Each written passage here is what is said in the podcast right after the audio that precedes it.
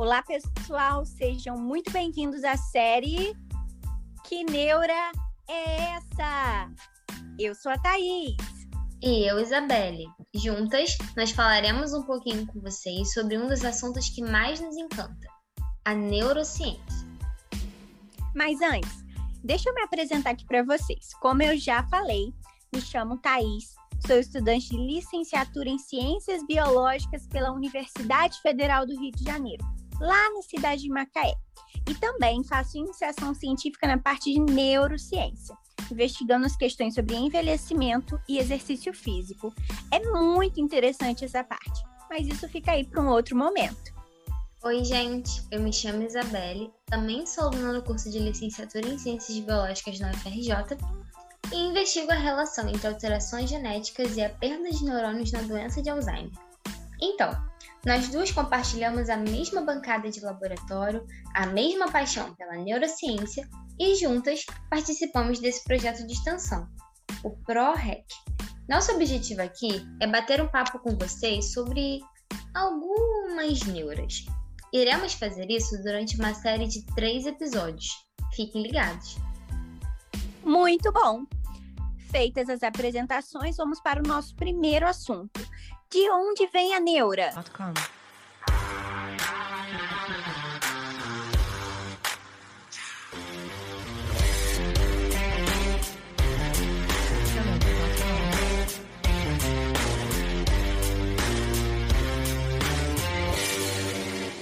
Você já deve ter escutado várias expressões no dia a dia com a palavra neuro no nome, como ah, você tá neurótica ou chega de neurose. É, eu sei que você já falou isso para algum amigo seu, hum. mas você sabe de onde vem isso? Essas expressões fazem referência ao sistema nervoso, que é composto principalmente por células que recebem o nome de neurônios. Neurônios. Isso mesmo que você escutou. As células do nosso sistema nervoso recebem um nome especial. Você lembra daquela aula de biologia em que a professora falava que as células são as menores partes dos seres vivos e que juntas elas formam os tecidos e que os tecidos vão formar os órgãos e os órgãos dos nossos sistemas? Você lembra disso? Pois então, o corpo humano é constituído por aproximadamente 10 trilhões de células. Isso mesmo. 10 trilhões de células. Olha, dentre essas muitas células, 86 bilhões são neurônios que juntos formam o nosso encéfalo, parte do sistema nervoso central. Você consegue imaginar 86 bilhões de alguma coisa?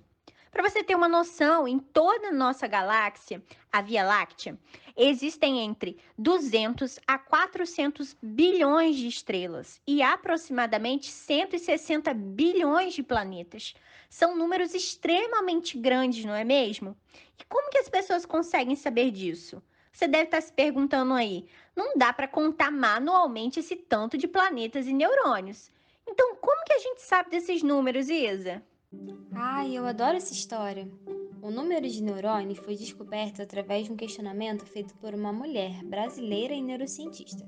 Formada pela UFRJ em Biologia, Suzana Herculano é o nome dessa cientista que tem uma mente brilhante.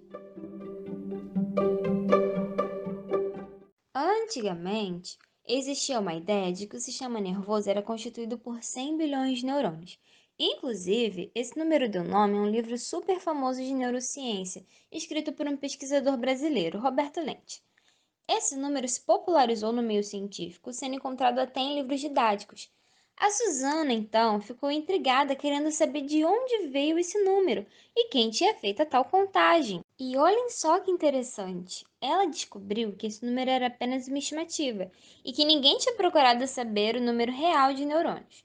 E a esse método foi dado o nome de fracionador isotrópico. Esse método é nada mais, nada menos do que transformar o encéfalo em uma sopa de núcleos de neurônios. Quando essa sopa é agitada, os núcleos são distribuídos de uma forma homogênea. Por saber que os neurônios possuem um único núcleo, então a gente pode contar esses núcleos no microscópio e descobrir a quantidade de células. Você deve estar se perguntando: mas como conseguiram contar 86 bilhões de neurônios no microscópio? Seria quase impossível, não é mesmo? Sim, e é aí que a matemática colabora como uma grande aliada, pois são feitos cálculos de proporção até chegar a um número absoluto. Brilhante, não é? Este método foi o responsável por chegarmos ao número preciso de quantos neurônios temos. E olha só que número bacana: 86 bilhões. Viva a ciência brasileira!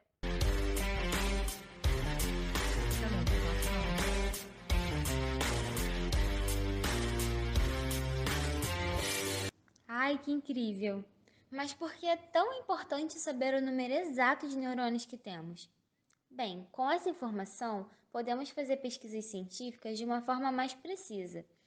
Isso viabiliza, inclusive, pesquisas sobre tratamentos de doenças que afetam o sistema nervoso, como Alzheimer, por exemplo.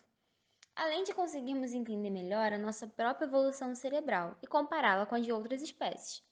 Talvez em algum momento você já tenha se perguntado por que de nós, seres humanos, sermos a espécie que desenvolveu a capacidade de fala, dentre muitas outras habilidades.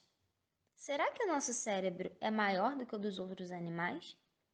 E se eu te contar que o cérebro de uma baleia pode chegar a pesar até 9 quilos, enquanto o nosso não passa de 1,5 kg?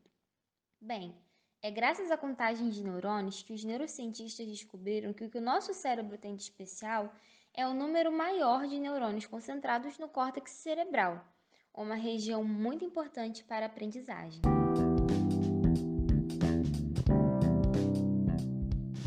Nesse contexto, nós gostaríamos de finalizar a nossa conversa de hoje, deixando para vocês uma reflexão muito importante nos tempos atuais. No mercado de trabalho, encontramos muitos profissionais especializados a diagnosticar, acompanhar e propor tratamentos para alterações do sistema nervoso. Dentre esses profissionais, destacamos os neurologistas, que são médicos especializados em diagnóstico e tratamento de doenças, neurocirurgiões, médicos especializados em fazer cirurgias relacionadas ao sistema nervoso, e os neurocientistas, cientistas que realizam pesquisa sobre o sistema nervoso, como a Suzana e muitos outros. Mas tomem muito cuidado. Atualmente, temos visto surgir muitas profissões não regulamentadas que utilizam da palavra neuro para ganhar credibilidade em seu trabalho, como, por exemplo, os neurocoachings, ou neurocoaches de emagrecimento e até de neuroperformance. Fiquem atentos.